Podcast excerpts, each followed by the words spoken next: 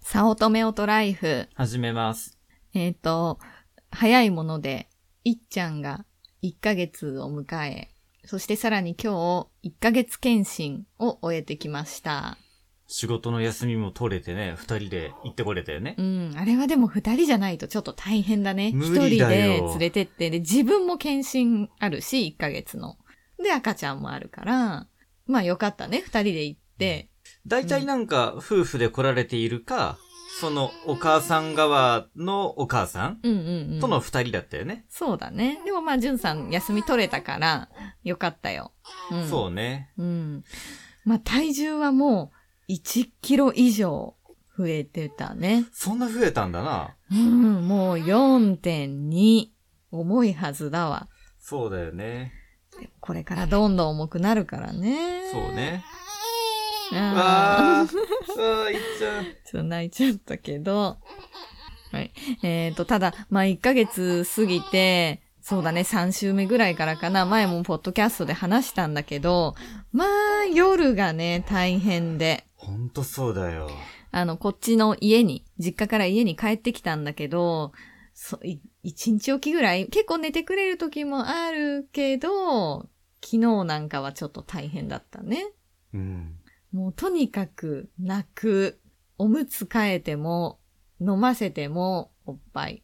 でも泣く、みたいな。ほんとだよ。まあ、でもさう、んそれの解決方法というか、原因の一個は、うん、なんか今日聞けたんじゃないかなって思うよ。んそうだね。まあ、とにかく暑さあ暑くなりすぎちゃってるっていう話だね。そう、これまでは寝るときもエアコンをつけて、うんあれうん何度設定だまあ、20度。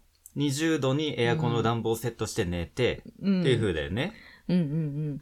いや、そりゃだって冬だし寒いからさ、かわいそうだなって思ってつけてたけど、そう、で、でも、毛布をかけてってやってたけど、で、顔とか、まあなんか、出来物湿うん疹、うん、湿疹。がこう、できとるっていうところもあって、でうもん全身ができてないってことは、乳児湿疹とかじゃないっていうさ、ただの汗もみたいなさ。うん、まあ、とにかく、そう、汗もだから、熱くなりすぎないようにっていう話だね。そう。まあ、ちょっとびっくりだったけど、まあそうね。そうして、行こうかと今日から思うんだけど。なんかでタもオルケットだけでいいっていうね。うんうんなんか毛布とかいらんっていうさ、うん風に言われてさ、うん。うん。でもなんかほら、あの、赤ちゃんのお布団セットとかって結構ななんか羽毛と かさ、なんかあるじゃんそうだね。うんうんあるけど、タオルケットを下に引いたら、うん。うん赤ちゃん本。体、で、その上にもう一回タオルケットだけでいいってね。うん。すごいね。うんちょっと怖いわ。エアコンを切るんだったらその上にアクリルのなんか毛布うんうんぐらいでいいってね。うん。うん。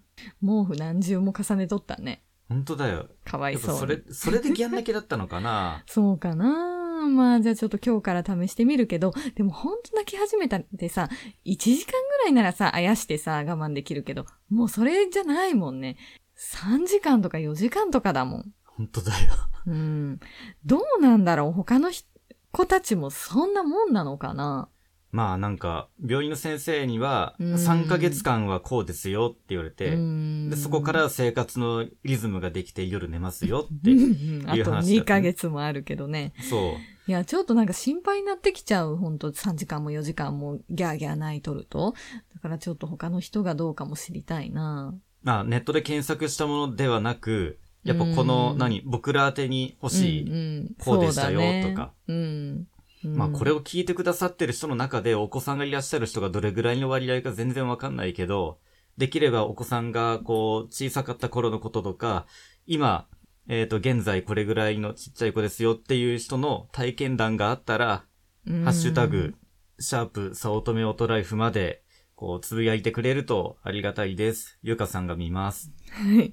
あとなんかこうするといいよっていうね、寝つきやすいよっていうのとかがね。あー、それ聞きたい。うん、でもまあ人によるんだろうね。今、この無限スクワットはね、きつい。本当に腕がもげそう。腰と。